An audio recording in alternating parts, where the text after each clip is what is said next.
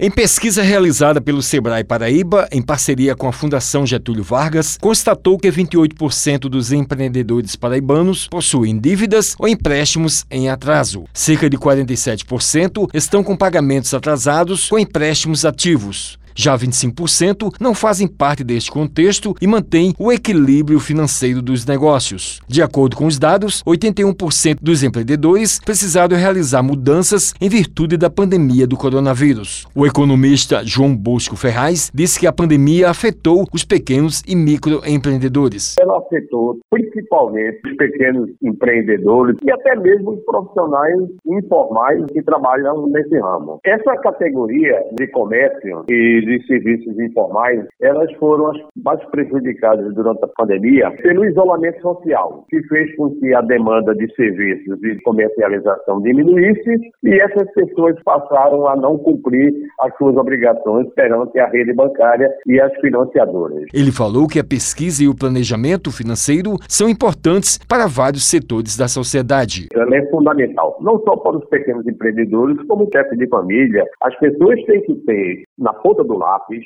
tudo anotado, tudo que é despesa e tudo que é receita, para fazer uma melhor adequação nesses tempos de pandemia.